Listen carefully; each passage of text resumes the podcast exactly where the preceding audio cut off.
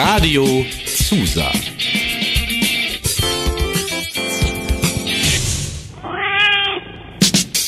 Katerfrühstück. Euer Uniradio aus Lüneburg. Wir machen euch wach mit jeder Menge Musik und Infos.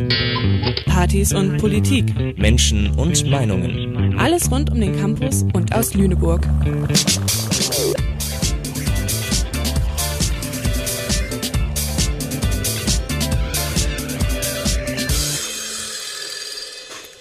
Hallo da draußen an den Rundfunkempfängern. Hier ist das Uniradio Katerfrühstück. Am kommenden Sonntag sind EU-Wahlen und wir haben uns gedacht, wir würden uns diesem großen Thema EU in unserer Sendung gerne ein bisschen nähern. Dazu haben wir uns zwei spannende Gäste eingeladen. Einmal Eike, er ist Mitglied im European Youth Parliament. Moin. Und Dorothee, sie ist beim Policy Lab Lüneburg. Hallo. Aber bevor wir inhaltlich starten, ähm, hören wir noch einen Song und zwar No Fair von Encalis. Hallo, wir sind zurück im Studio. Ich bin Ellie, mit mir im Studio ist Carlo und Eike und Dorothee. Wir sind gut gefüllt und sendeverantwortlich für diese Bürgerrundfunksendung ist eben Joanne Ilona Borowski. Wir fangen jetzt an und zwar erstmal mit einem kleinen Überblick über die Geschichte der EU. Lisa hat dazu einen Beitrag vorbereitet und da hören wir jetzt mal rein. Hallo und herzlich willkommen zu einer neuen Ausgabe von Frag doch mal den Kater. Heute die Geschichte der Europäischen Union. Am 8. Mai 1945 endete in Europa eine Zeit des Grauen und Schrecken. Deutschland hat den Zweiten Weltkrieg verloren und Europa steht vor einem Neuanfang. Eins aber ist allen Beteiligten klar. So etwas wie der Zweite Weltkrieg darf nie mehr passieren. Um den Frieden dauerhaft zu sichern, soll ein Zusammenschluss aller europäischer Staaten her, wirtschaftlich wie auch politisch, mit dem gemeinsamen und langfristigen Ziel Wohlstand für alle Mitgliedsländer. Fünf Jahre und einen Tag später wurde die EU geboren. Naja, nicht so wie wir sie heute kennen, aber ein Vorläufer. Am 9. Mai 1950 schlug der französische Außenminister Robert Schuman in einer Rede vor, die Kohl- und Stahlindustrie gemeinsam zu verwalten. Bereits ein Jahr später gründeten Deutschland, Frankreich, Italien und die Benelux-Staaten die Europäische Gemeinschaft für Kohle und Stahl, die EGKS oder auch Montanunion genannt. Durch den Vertrag für Kohle und Stahl war das sogenannte Europa der Sechs geschaffen. Es bildet die Keimzelle der heutigen Europäischen Union. L'Europe n'a pas été faite, nous avons eu la guerre. L'Europe ne se fera pas d'un coup, ni dans une construction d'ensemble. Elle se fera par des réalisations concrètes, créant d'abord une solidarité de fait.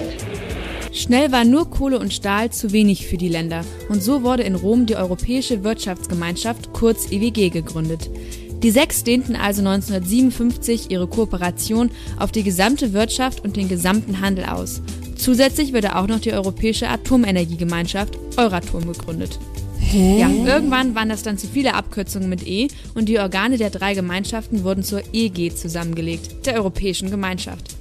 Für die EG wurde ein gemeinsamer Rat und eine gemeinsame Kommission eingesetzt. In mehreren Schritten gelang es 1968, die Zölle zwischen den Mitgliedstaaten abzubauen und einen gemeinsamen Außenzoll zu schaffen. Dass das eigentlich ganz coole Ideen waren, das hatten mittlerweile auch andere Länder mitbekommen. Dänemark, Irland und Großbritannien und Nordirland traten 1973 der EG bei. 1979 konnten dann die Bürgerinnen und Bürger Europas zum ersten Mal das Europäische Parlament wählen. In den 1980er Jahren kamen dann noch Griechenland, Portugal und Spanien dazu und bildeten damit das Europa der Zwölf. Diese zwölf sind mit den zwölf Sternen auf der EU-Flagge vertreten. Die Jahre 1989 und 1990 veränderten Europa nachhaltig. Über die Wiedervereinigung wurde mit der DDR quasi über Nacht ein ehemals kommunistisches Land Mitglied der EG. Äh, eine Regelung zu treffen, die es jedem Bürger der DDR möglich macht, äh, über Grenzübergangspunkte der DDR äh, auszureisen. Mit dem Ende des Kalten Krieges waren im Prinzip auch schon die Weichen für eine Osterweiterung der Gemeinschaft gebaut und die EG wurde für neue Aufgaben gestellt. 1993 wurde dann ein einheitlicher Binnenmarkt geschaffen und endlich hieß die EU EU. Der Maastrichter Vertrag trat in Kraft und vereinbarte die Kooperation in weiteren Politikbereichen, wie beispielsweise eine gemeinsame Außen- und Sicherheitspolitik. Die EU wurde immer größer. 1995 treten Österreich, Finnland und Schweden bei und das Schengen-Abkommen, das eine Reisefreiheit versichert, tritt in Kraft. 1998 kamen dann noch die ersten osteuropäischen Länder wie Ungarn und Polen dazu. Heute sind es insgesamt 28. Wisst ihr alle? 2008 kam es nach den USA auch in Europa zu einer Finanzkrise. Die traf vor allem wirtschaftlich schwächere Länder wie Griechenland, Portugal und Italien besonders hart. Mit der Schuldenkrise in diesen Staaten wuchs auch der Druck auf die gemeinsame Währung, den Euro. Milliardenschwere Finanzspritzen und Rettungspakete verhinderten Staatspleiten und ebenso das befürchtete Scheitern der gemeinsamen Währung. Auch heute haben manche Länder immer noch mit den Folgen zu kämpfen. Ab Mitte 2015 trat die dramatische finanzielle Situation vorerst in den Hintergrund. Der Strom hunderttausender Flüchtlinge, die über die Türkei nach Europa flohen, stellte die EU vor neuen Aufgaben.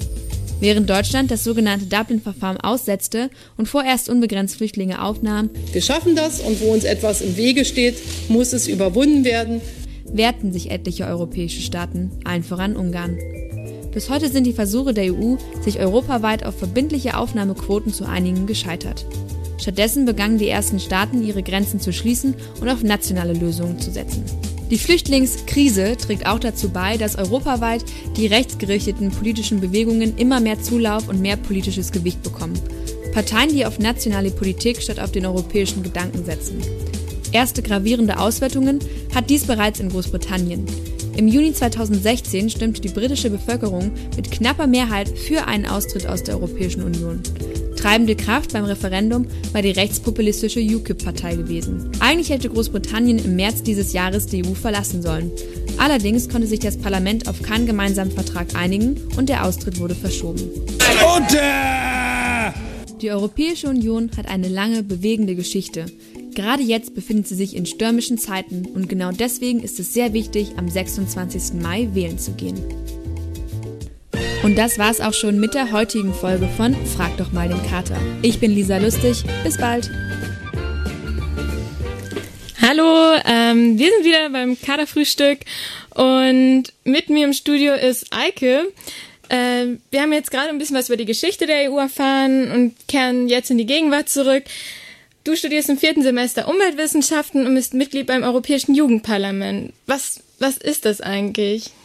Mhm. Ja, okay. Äh, gar nicht so einfach zu erklären, weil es viele Sachen ähm, ja, auf einmal macht. Es ist ein Jugendaustausch, einerseits zwischen Leuten aus ganz Europa, aber darüber hinaus auch eine, ähm, ja, eine Parlamentssimulation, nennen wir es nicht so gerne, weil eben viele andere Aspekte auch wichtig sind, besonders eben der Austausch und dass es halt nicht nur, nicht nur Europa ist und nicht irgendwelche Parteipolitik, sondern Menschen ihre eigenen Meinungen ausdrücken können und ähm, ja, über 40 europäische und EU und auch nicht EU-Staaten eben teilnehmen und ähm, genau man überall in Europa rumreisen kann und als verschieden, in verschiedenen Positionen so einen Austausch mit anderen Leuten eintreten kann. Mhm. Wie funktioniert das? Wo hat das das letzte Mal stattgefunden zum Beispiel? Also tatsächlich findet wahrscheinlich gerade irgendwo eine Sitzung statt, wovon ich nichts weiß und gestern und vorgestern und wann auch immer. Ähm, die, dadurch, dass es eben äh, über 40 Länder eben, also 42 Länder sogenannte nationale Komitees haben, die dann auch immer jeweils eigene ähm, Sitzungen frei organisieren können, ähm, hat man ähm, die Möglichkeit, dann glaube ich, ähm, ja genau, jeden Tag im Jahr an so einer Sitzung teilzunehmen. Also ich war zum Beispiel am 2. Januar schon äh, dieses, dieses Jahres ähm, in Finnland und habe da teilgenommen. Ich bin schon in Bosnien gewesen, in ähm, Armenien und genau, dementsprechend gibt es überall Möglichkeiten daran teilzunehmen. Es ist ähm, freiwillig, man muss sich bewerben, ähm, man muss irgendwie eine Motivation mitbringen und dann gibt es verschiedenste Möglichkeiten daran teilzunehmen. Man kann Journalist sein, man kann Politiker sein und man kann eben auch helfen, helfen mitzuorganisieren und genau, verschiedenste Möglichkeiten ähm, zu partizipieren und politische Bildung Jugendlichen und jungen Erwachsenen näher zu bringen. Hat sich dadurch so dein Bezug zur EU und zu Europa ein bisschen verändert? Oder? Ja, ich glaube, ich habe davor auch schon recht europäisch gedacht und ja genau so genau im Nationalstaat Deutschland auch nicht so viel anfangen können, aber das, ähm, das wirklich auch zu erleben und mit anderen ähm, Leuten in Austausch zu treten und genau so viele tolle Leute in verschiedensten Orten Europas zu treffen, hat natürlich dieses, ja, die Idee Europa einfach ähm, genau ein bisschen mehr manifestiert und hat ähm, ja für mich nicht nur die, ähm, ja, diese Idee Europa gehabt, sondern eben auch irgendwie eine Realität Europa, weil die Freizügigkeit und die ganzen Möglichkeiten, die ähm, ja genau mir und eben dann auch anderen Jugendlichen eingeräumt wurden, äh, sind eben nur äh, möglich gewesen, da ähm, sich viele Leute dafür eingesetzt haben. Es ist jetzt nicht irgendwie, dass die EU dahinter steckt und es ganz viel Geld gibt und dass wir dann irgendwie Propaganda für die EU machen oder so. Nein, es sind freiwillige Jugendliche, die sich einfach, genau, die einfach Interesse daran haben, dass ähm, mehr ähm, Jugendliche über Europa Bescheid wissen und ähm, genau mit so vielen Leuten, die so so tolle Ideen haben, zusammenzuarbeiten, ist immer eine schöne Sache für mich gewesen und hat mir immer sehr viel Spaß gemacht und deswegen denke ich wahrscheinlich schon nochmal europäischer als vorher. Hm, das klingt auf jeden Fall voll positiv. Ähm, was ist deine Wahrnehmung von der großen EU, sage ich jetzt mal? Ähm, ich will nicht sagen, man muss sie nicht verstehen, um sie zu lieben, aber es ist so eine Sache, dass man sich auf einem bestimmten Niveau äh, ja, es auch ein bisschen runterbrechen muss, weil es nicht jeder ist Politikwissenschaftler oder Politikwissenschaftlerin und kann sich so konkret äh, mit der EU auseinandersetzen, dass man jetzt weiß, wie der Trilog funktioniert oder wie Gesetz A jetzt durchgekommen ist oder nicht, sondern ähm, dass man natürlich äh, daran, darüber, darf, äh, dazu guckt, dass es ähm, demokratisch abläuft, ähm, aber dass man eben auch einfach ähm, ja die Outputs sich anguckt und einfach sieht, was für positive Möglichkeiten und auch positive Ambitionen für die Zukunft Europa noch in sich hat. Und ja, genau, die große EU und auch das große Brüssel ist immer so im Hinterkopf, aber genau, das direkte Erleben ist ähm, ja was viel einfacheres und das auch, was auch viel praktischeres, ähm, als jetzt irgendwie auch dann irgendwie Sachen auf, auf Brüssel zu schieben, die in Brüssel falsch laufen, während im nationalen Parlament genauso viele Sachen irgendwie unter den Tisch fallen. Ja, okay. Ähm, kommen wir mal zurück nach Lüneburg. Also du sprichst so, ja, sehr enthusiastisch über die EU. Ich habe das Gefühl, generell in der Leuphana ist gerade so ein EU-Hype, alle haben Bock so das ist, das ist sehr schön, ähm, aber es ist auch so sehr uneingeschränkt, so ein bisschen das Gefühl. Also so, so eine rosige Uni-Perspektive, so auf die EU und aufs Wählen gehen, auf Pro-Europa. Siehst du das auch so uneingeschränkt? Ähm, ich kann nicht uneingeschränkt mit allen Leuten äh, d'accord gehen, die die EU toll finden, weil das ist, genau, es ist immer noch äh, eine persönliche Position. Es sind immer noch ganz, ganz viele verschiedene Versionen oder Visionen auch von Europa, die da draußen sind. Ähm, Europa ist eben auch gegründet worden, nicht nur zur Friedenssicherung, sondern eben auch als, als wirtschaftliche Zusammenarbeit und genau, so wie äh, wirtschaftlich eben gehandelt wird äh, in Deutschland und auch in der Welt, muss man jetzt nicht toll finden. Ich glaube, besonders aus so einer Nachhaltigkeits-Leuphana-Perspektive äh, ist da Kritik auf jeden Fall äh, genau immer irgendwie Teil davon. Und dementsprechend sollte man sich auch Gedanken machen, was für eine EU möchte ich, möchte ich. Und auch wenn es toll ist, mit vielen Leuten sich darüber ähm, einig zu sein, dass man Europa toll findet, muss man auch immer den Diskurs eingehen und fragen, was bedeutet Europa für mich und was ist denn eben auch die Zukunft Europas? Ist es äh, eine Wirtschaftsunion oder ist es eben auch ähm, mehr als das und sind es die Werte, die uns zusammenhalten?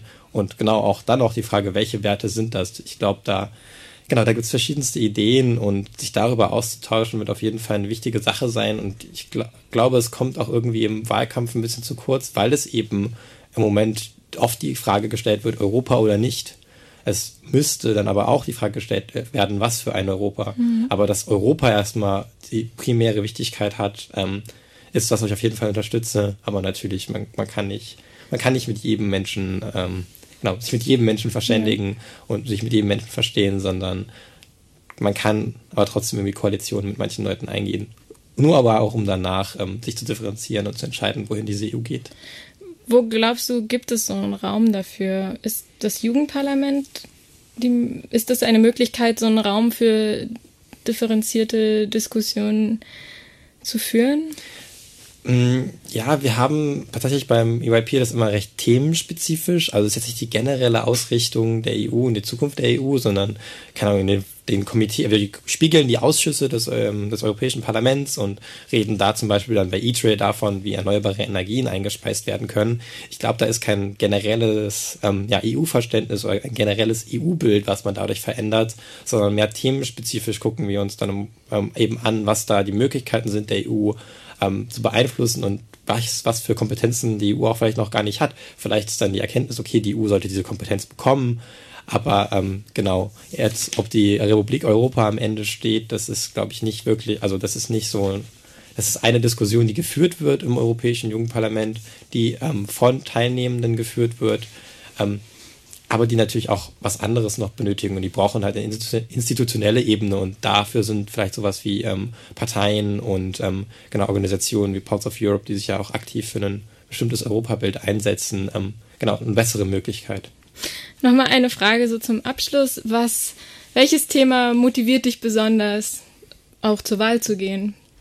Ähm, ja, für mich ist das äh, tatsächlich äh, die, äh, ja, dieses soziale Gefüge, was irgendwie in Europa ziemlich aus den, äh, ja, aus den Fugen irgendwie gerät für mich, weil wir eben nicht, äh, genau, nicht alle wie in Deutschland äh, leben können und dass eben diese Unterschiede in der EU immer noch vorherrschen und auch wahrscheinlich ganz lange weiter vorherrschen werden, ist, was mir ähm, nicht wirklich beeinflussen, also jetzt als, als, als eigene Bürger, äh, als einzelne Bürger nicht wirklich beeinflussen können, aber wenn wir eben über die EU, also den Umweg in Anführungszeichen über die EU gehen und da Regelungen treffen, wie einen ähm, Sozialstaat zum Beispiel auf, auf, aufgebaut zu sein hat, dann können wir, glaube ich, viele positive Entwicklungen in Europa vorantreiben und für mich ist ein, genau, ein progressives äh, Europa auf jeden Fall so eine Sache, für die ich einstehe und die ich gerne haben würde und deswegen engagiere ich mich. Danke. Okay. Wir ähm, gehen erstmal weiter mit ähm, dem Song Dreamliner von Veneros und hören da mal rein.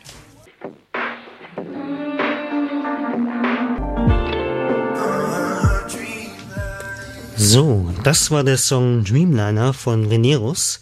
Wir sind wieder zurück im Studio mit Eike und mit Dorothee und fragen uns, was es mit der EU eigentlich so auf sich hat. Gerade haben wir mit Eike über seine persönlichen ähm, Erfahrungen mit Europa und mit dem Europäischen Jugendparlament gesprochen. Und jetzt ist Dorothee vom Policy Lab Lüneburg bei uns. Dorothee, schön, dass du da bist. Hallo, danke, dass ich da sein darf. Magst du uns vielleicht ein bisschen erzählen, was ihr beim Policy Lab überhaupt so macht? Ja, natürlich. Also wir sind eine studentische Initiative und ein Verein und wir haben uns das so ein bisschen zur Aufgabe gemacht, politische Bildung nach Lüneburg zu bringen und ähm, ja quasi eine Plattform zu sein für Austausch über gesellschaftliche oder politisch relevante Themen. Und in diesem Semester geht es natürlich um Europa, weil die Europawahl ansteht, aber wir hatten auch schon ja weniger äh, so politische Themen, sondern mehr gesellschaftsrelevante oder so. Viel machen wir Podiumsdiskussionen, dafür sind wir eigentlich bekannt. Ähm, aber auch manchmal äh, andere Projekte, wie zum Beispiel jetzt die 10 Minuten Europawahl, äh, was wir jetzt gerade in den letzten Wochen gemacht haben, oder die Brüsselfahrt. Genau, über die 10 Minuten Europawahl werden wir gleich sicherlich noch sprechen. Mhm. Aber du hast es ja selber gerade schon angesprochen. Das Policy Lab war jetzt im April in Brüssel. Und da genau. wollte ich mal fragen, deine ganz frischen Eindrücke sozusagen. Was kannst du uns zu Brüssel und zu den, den EU-Institutionen erzählen? Was hast du so mitgenommen? Also es war auf jeden Fall sehr aufregend. Wir hatten total viele Termine und deswegen eigentlich wenig Zeit, um so Brüssel richtig aufzunehmen. Aber was auf jeden Fall mir am meisten aufgefallen ist, ist, dass die Stadt Brüssel nicht gleich ähm, dieses EU-Viertel Brüssel ist. Also ähm, wir sind am Bahnhof Nord angekommen oder so und da war natürlich erstmal, da waren viele Obdachlose. Das war sehr ähm, erschreckend eigentlich, ähm, wie viel Armut dann doch in der Stadt herrscht, wo eigentlich die EU ist. Also wir haben uns auch gefragt, wie das sein kann.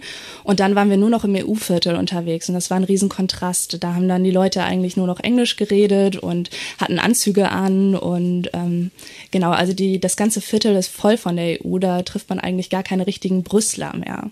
Also eine ganz eigene Welt. Genau. Ähm, könnte man sagen, dass dieses eigentlich manchmal sehr abstrakte Konstrukt EU jetzt durch diesen, durch diese Reise ein bisschen greifbarer für dich geworden ist vielleicht? Ja, auf jeden Fall. Also das hat aber auch mit der Vorbereitung dann zu tun. Wenn man sich mal ein bisschen mehr auch mit der EU, mit EU-Politik auseinandersetzt, versteht man äh, vieles besser. Aber ich verstehe schon, dass es auf jeden Fall irgendwie abstrakt wirkt und nicht so greifbar, gerade weil es da ja äh, viel Aufteilung in unterschiedliche Institutionen gibt. Und ja. Gab es da was, was dich total überrascht hat, was du irgendwie gar nicht erwartet hättest? Oder ist vielleicht auch ein Klischee bestätigt worden auf deiner Reise? Mmh in Brüssel konkret, was mich überrascht hat. Ähm, weiß ich nicht. Also eigentlich war ich eher positiv überrascht, dass mhm. die eher hochrangigen Politiker und Politikerinnen, mit denen wir geredet haben, oder auch so Lobbyvertreter dann doch ähm, sehr bodenständig waren und bereit waren, irgendwie sich viel Zeit für uns zu nehmen und viel mit uns zu reden. Ähm, da herrscht generell einfach so ein sehr kommunikativer Geist. Also ähm, alle sind bereit, mit allen zu reden, man vernetzt sich irgendwie ständig und ähm, das ist irgendwie kommunikativer, als man das aus äh, Deutschland oder so kennt. Okay, das klingt ja sehr positiv. Mhm. Dann machen wir nochmal einen kleinen Schnitt hier und gehen mehr in die inhaltlichen Ebene rein. Also du hast ja gerade schon angesprochen, 10 Minuten Europawahl, das war ein Programm, ich erkläre das vielleicht einmal kurz, das ihr ja an der Universität durchgeführt habt. Jeden Dienstag ähm, konnte man sich zu einem spezifischen Themenfeld, das jetzt bei der EU-Wahl wichtig sein wird, ähm, Informationen und Positionen von den einzelnen Parteien anhören. Jetzt frage ich mal ganz provokativ, ähm, es gibt ja auch den Wahlomaten. Warum braucht es dann eigentlich noch so ein Format wie 10 Minuten Europawahl? Europawahl. Was war eure Intention dahinter? ja, das ist natürlich wirklich sehr provokativ. ähm, also mir ist aufgefallen, ich habe auch selber gerade erst den Valomaten gemacht und ähm, der bleibt dann doch sehr oberflächlich. Also was uns halt wichtig war, ist, dass man bei den Fragen nicht immer nur dieses ich stimme zu oder nicht oder ich überspringe das, sondern dass es wirklich um die Begründung dann auch geht. Und dann merkt man, dass man oft vielleicht auch sich anders entschieden hätte, wenn man die Begründung gekannt hätte. Ähm, gerade wenn es um institutionelle Veränderungen oder so geht, dann ist ähm, oftmals ähm, die, die Position der Partei, ja, wir wollen die Veränderung schon, aber nicht sofort, sondern Schritt für Schritt. Schritt. Und dann ähm, ist das, verzerrt das natürlich irgendwie das Bild. Deswegen glaube ich, ist es schon sehr wichtig, ähm, seine Wahlentscheidung auch nicht nur auf den Wahlomaten ähm, zu stützen, beziehungsweise sich gerne auch mal die Antworten der Parteien dazu durchzulesen. Das ist sehr aufschlussreich. Okay, und ähm, gab es da vielleicht ein bisschen Feedback von den Leuten, die in euren Kurzvorlesungen waren? Habt ihr vielleicht was anstoßen können, eine Auseinandersetzung, wie du sie dir wünschst, anregen können? Mm, bisher noch nicht. Also es war tatsächlich relativ gut besucht. Das ist ja auch ein Feedback. Darüber haben wir uns dann auch gefreut. Ähm, ansonsten war das ja nur sehr, also rein informativ. Wir hatten nur zehn Minuten Zeit, also für Diskussionen gab es dann nicht so Raum, aber deswegen machen wir jetzt noch eine Veranstaltung, wo man diskutieren kann, und zwar äh, diesen Donnerstag im Mosaik von 19 bis 21 Uhr. Ähm, und da wollen wir noch mal in so kleinen, so World Café mäßig an äh, in so kleinen Gruppen auch darüber diskutieren, äh, wie denn die Positionen der Parteien sind, weil das natürlich auch ein wichtiger Teil ist, sich nicht nur anzuhören, was die Parteien sagen, sondern auch Raum zu bieten, ähm, das kritisch zu hinterfragen. Ja, wunderbar. Ich glaube, da kriegt ihr noch ganz viele spannende Eindrücke. Ich glaube, ich werde auch vorbeischauen. Das klingt sehr gut. Würde ich mich freuen. ähm, was ist denn so dein Eindruck? Du hast dich jetzt mit den Themen auch beschäftigt. Mhm. Was sind denn die, Hauptein die Hauptthemen dieser Wahl? Und auch ganz wichtige Frage, bringt es Leute an die Wahlurne? Geht es vielleicht dieses Jahr um mehr als vor fünf Jahren? Was meinst du dazu? Also ich vermute schon, dass es eine höhere Wahlbeteiligung gibt, als man das sonst von EU-Wahlen kennt. Einmal auch, weil es ja ums äh, große Ganze geht. Also will man wirklich Teil der EU sein, so EU ja oder nein, da haben wir vorhin schon ein bisschen drüber geredet. Und das wird dann, äh, glaube ich, schon noch mehr äh, Wähler und Wählerinnen an die Wahluhren treiben. Aber ganz groß ist natürlich auch jetzt vielleicht gerade bei uns an der Uni, ist Klimapolitik. Sowas kann man immer viel besser mit mehreren Staaten gemeinsam gestalten als alleine. Da hat man ja kaum Einfluss. Ähm, ich denke, das sind so die großen Themen dieser Wahl. Wunderbar, dann gucken wir ganz gespannt auf Sonntag und auf die Nachrichten. Die erwarten uns nämlich jetzt nach dem nächsten Song Soldi von Mammut. Wir hören mal rein. Kritisch, kompetent, kurios. Die Katerfrühstück Neuigkeiten aus und um Leufanien.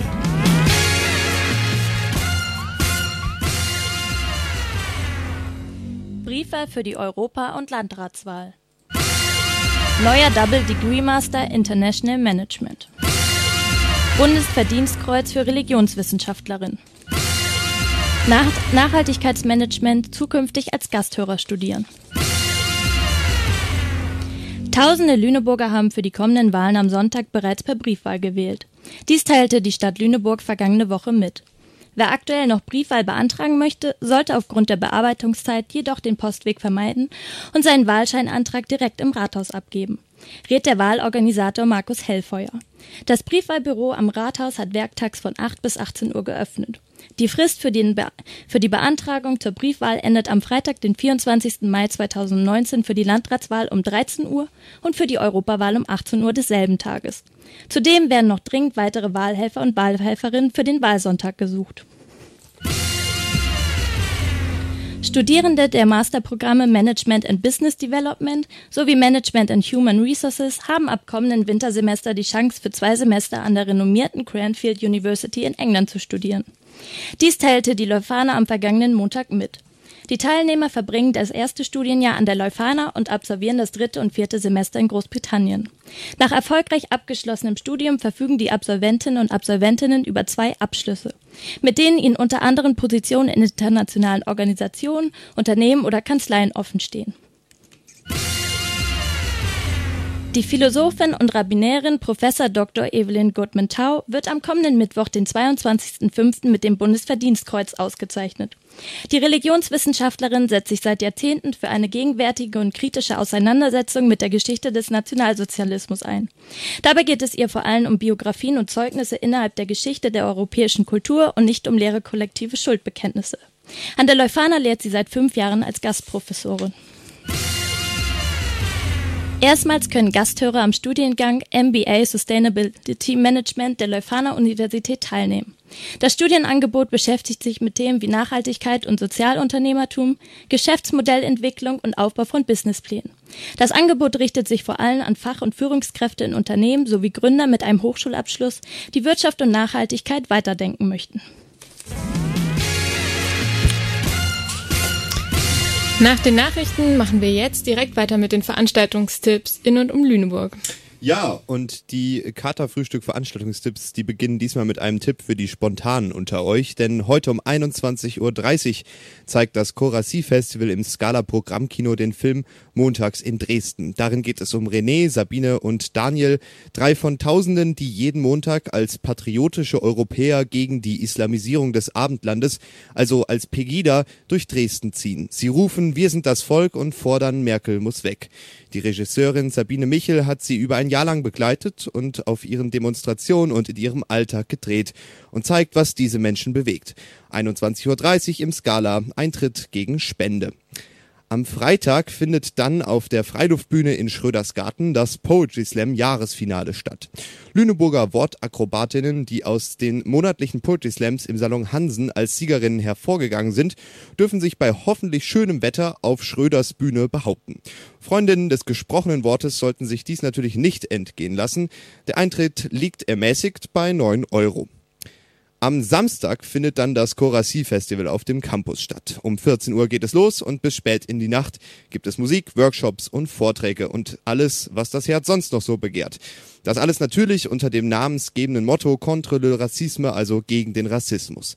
Mit dabei sind unter anderem die KünstlerInnen Pressluft, Hanna, Amewu und Tankstelle. Der Eintritt ist frei. Und am Sonntag Guess what ist Europawahl und Landtagswahl. Die fetteste Party des Jahres steigt in vielen verschiedenen Locations und dauert von morgens um 8 bis abends um 18 Uhr. Ganze 10 Stunden könnt ihr mit eurer exklusiven Einladung, auf der Wahlbenachrichtigung steht, also in eines der Wahllokale gehen und beim Europa-Pogo euer Kreuz auf dem Wahlzettel machen. Und am Montag könnt ihr direkt ins nächste Wahllokal dancen, nämlich in die Mensa. Dort findet die Stupa-Wahl statt. Bis Mittwoch, immer von 9 bis 16 Uhr, geht die Sause, Eintritt frei. Und nur euren Studentenausweis und euren Perso solltet ihr mitbringen. Ähm, und neben den RepräsentantInnen des Studierendenparlaments könnt ihr auch eure Fachgruppenvertretungen dort wählen, also auf jeden Fall hingehen.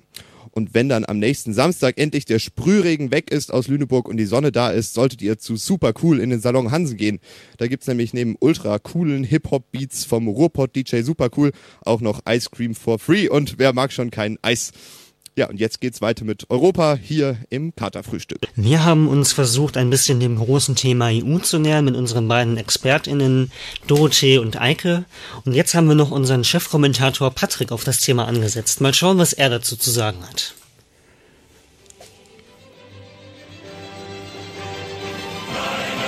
Am Sonntag, den 26. Mai, findet in Deutschland die Wahl des Europäischen Parlaments statt, dem gesetzgebenden Organ der Europäischen Union. Wie es sich anlässlich der großen Bedeutung dieses wichtigen Tages gehört, gibt es viele spannende Themen zu bereden.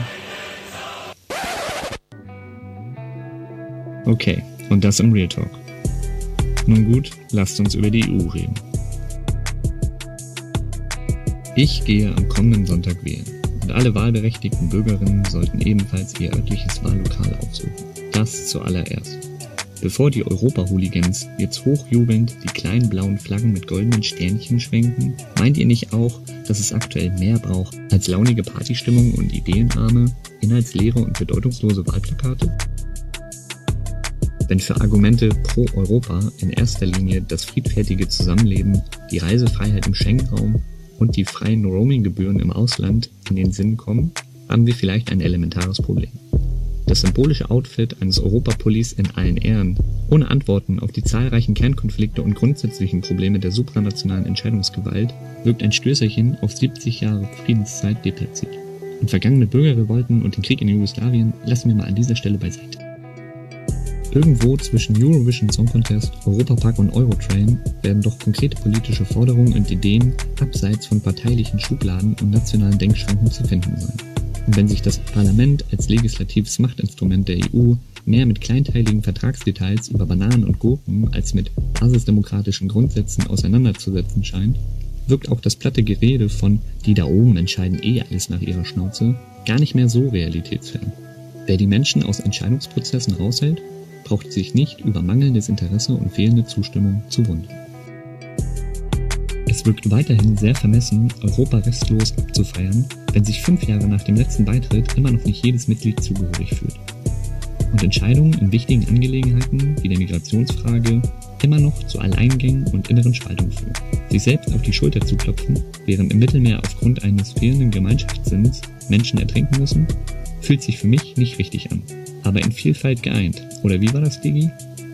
Ich bin überzeugter Europäer und vermisse einfach die Überzeugung in Europa. Die darf sich nicht nur im Fünfjahresrhythmus in ein paar überschwänglichen Reden und unmotivierten Wahlwerbespots bemerkbar machen. Und bevor sich jetzt alle Leugner und Kritiker bestätigt fühlen und in Seelenruhe den nächsten Stammtisch aufsuchen, habe ich noch einmal eine kurze Frage an alle Anti-Europäer. Was ist bei euch eigentlich falsch gelaufen? Wir leben auf einem der friedlichsten und reichsten Kontinente mit einem riesigen Binnenmarkt und enormem politischen Mitspracherecht, sodass sich jeder und jede Einzelne innerhalb der Grenzen der EU so verwirklichen kann, wie vielleicht nirgendwo sonst auf der Welt. Statt die Vielfalt und Meinungsverschiedenheiten auszuhalten und an einer Demokratisierung und konkreten Verbesserungsvorschlägen zu arbeiten, zieht ihr die Flucht in die Isolation vor. Getrieben von den Versprechen der Tradition und nationalstaatlichen Narrativen wählt ihr den Easy Exit. Die Verwaltung eines Staatenbundes mit mehr als 25 Nationen ist die anspruchsvollste Aufgabe, die demokratisierter Zivilisationen je ausgesetzt waren. Dankenswerterweise erleichtern die Briten uns ein bisschen Arbeit, wenn sie denn aufgrund gezielter Stimmungsmache und fehlender Kompetenzen nun doch austreten. Don't worry people, we will get you back. Davon abgesehen ist der Gedanke von mehr Sicherheit und Gerechtigkeit durch Abschottung doch völlig absurd, liegt doch die Wahl zu einer kontinentalen Solidaritätsgemeinschaft offen, die sich auf gleiche Grundwerte beruft und den Rechtsstaat im Kollektiv anerkennt, sich schließlich dann für Chancengleichheit einsetzen kann und sich der Macht von Konzernen und restriktiven Staatsführern entgegenstellt. Sich über die Komplexität der europäischen Entscheidungsabläufe zu beschweren und in einer noch komplexeren Weltpolitik als Einzelnation agieren zu wollen, erweckt nicht den Anschein eines cleveren Schachzuges. Aber was ist schon ein Zusammenhalt von über 450 Millionen Menschen aus unterschiedlichsten Nationen und Kulturen gegen den stärksten Einzelgänger, der als erstes sein Badehandtuch auf der Sonnenliege ablegt? Dankbarkeit und Wertschätzung bedeuten nicht gleich die Akzeptanz des Status quo. Deshalb gehe ich am Sonntag wählen. So, wir befinden uns zurück im Studio und begeben uns jetzt langsam in das Abschlussgespräch, diesmal mit unseren beiden Gästen, Dorothee und Eike. Wir haben das Thema EU-Kritik eben schon angeschnitten an einigen Stellen und unser Kommentator Patrick ist offensichtlich innerlich zerrissen. Könnt ihr das ein bisschen nachvollziehen? Geht es euch vielleicht manchmal auch so, wenn ihr über die EU nachdenkt? Ähm, ja, ich antworte da jetzt einfach mal drauf. Ich finde das so ein bisschen schwierig, weil das äh, für mich so Vermischung von zwei unterschiedlichen Dingen sind. Das eine ist, was ist die konkrete Politik, die bei dem Ganzen rauskommt, und das andere ist ja die Kritik an überhaupt dieser Staatengemeinschaft selbst. Und ich glaube, es schwierig ist, wenn man, wenn einem die Politik der EU nicht gefällt, das so auf den Staatenbund zu schieben und ähm, Genau, weil ich finde, das ist das Parlament ist ja demokratisch gewählt als einzige Institution und ähm, dann muss man natürlich die Menschen, die die Leute wählen, die nicht die Politik machen, ähm, in Verantwortung ziehen.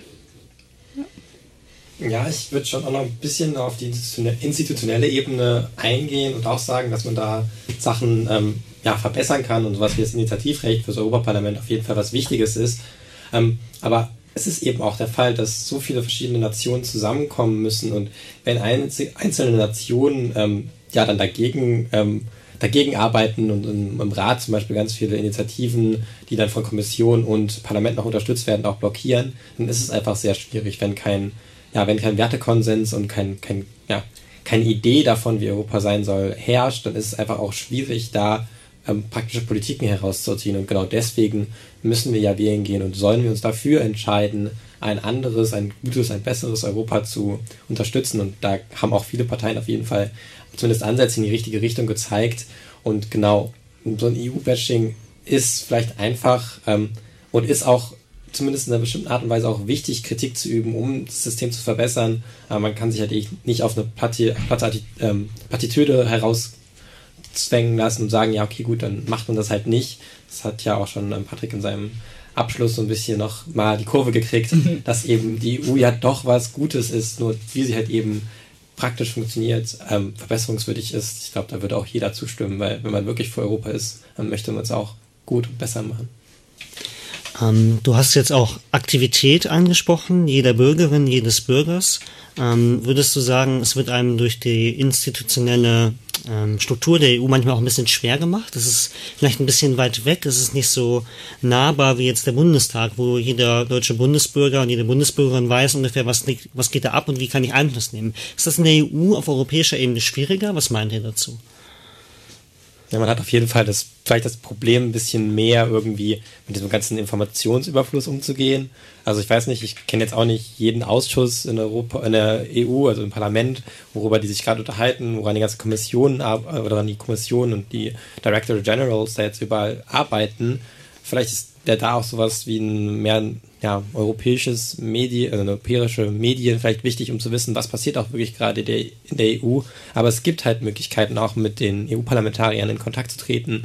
Und ja, es ist irgendwie schwierig, das auch so auszudrücken, weil man könnte, wenn man wollte, aber ob man das wirklich auch will und seine Freizeit dann auch noch, noch mit mehr Politik zu, ähm, ja, verbrauchen, in Anführungszeichen, ist halt eben auch ähm, genau eine Frage, wie man das vielleicht ein bisschen heruntergebrochener ähm, auf nationaler Ebene ein bisschen einbauen kann.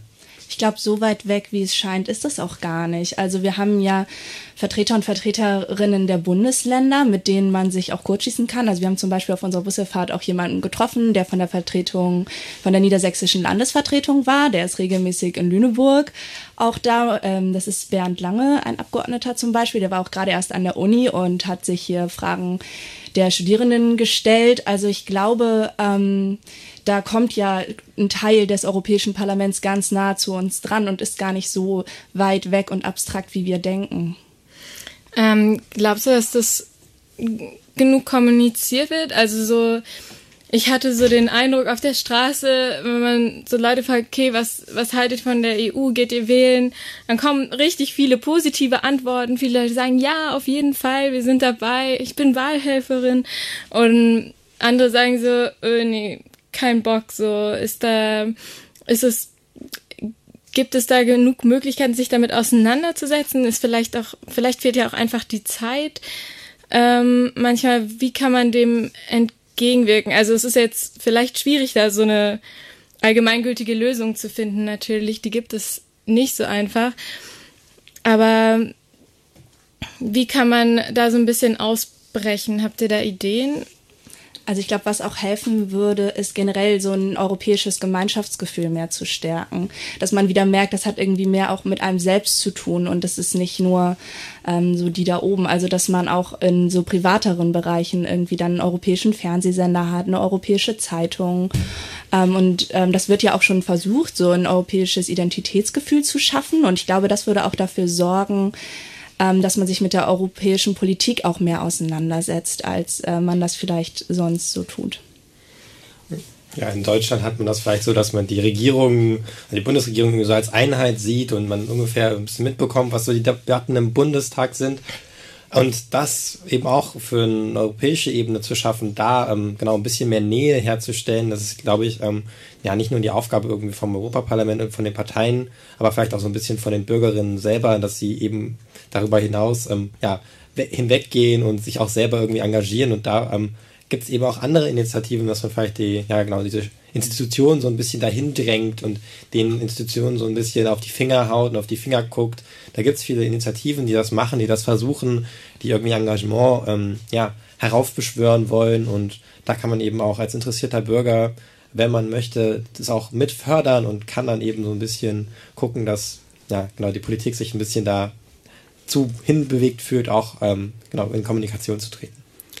Ihr habt das europäische Gemeinschaftsgefühl angesprochen. Ich werfe jetzt so ganz zum Schluss nochmal eine kleine Utopie in den Raum. Vereinigte Staaten von Europa, habt ihr bestimmt auch schon mal gehört.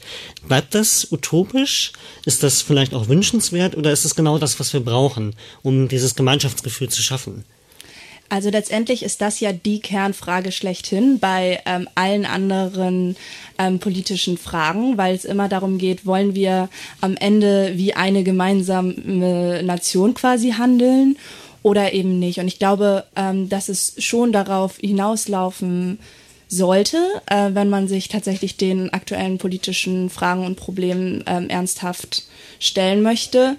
Aber ich bezweifle, dass das gerade so auf dem Weg dahin ist also natürlich, ich bin auf jeden Fall auch auf der Pro ähm, United States of Europe ähm, Seite, aber das ist eben nicht möglich gegen ähm, den Willen der Bürgerinnen und Bürger. Ähm, es ist, die EU ist demokratisch aufgebaut, auf jeden Fall. Es gibt verschiedene direkte und indirekte Legitimationswege, die hin nach Brüssel führen. Diese können eben nicht umgangen werden, diese können reformiert werden und können vielleicht so einen ja genau, über den Umweg, ähm, ja, den Weg bahnen, um irgendwann dahin zu kommen. Aber man kann nicht ohne eine, eine Wertebasis und ohne eine Idee, was dieses Europa oder wofür dieses Europa auch stehen soll, das hinbekommen und deswegen, ähm, genau, wählen gehen, sich selber mit einbringen. Vielen Dank. Ähm, wir freuen uns, dass also auch vielen Dank für diesen Schlusssatz. Wir freuen uns, dass ihr hier wart, Eike und Dorothee. Danke. Äh, es hat viel Spaß gemacht. Ähm, wir waren das Kaderfrühstück mit einer Sendung über die EU-Wahl, über die EU generell und sendeverantwortlich für diese Bürgerrundfunksendung war Joanne Ilona Borowski.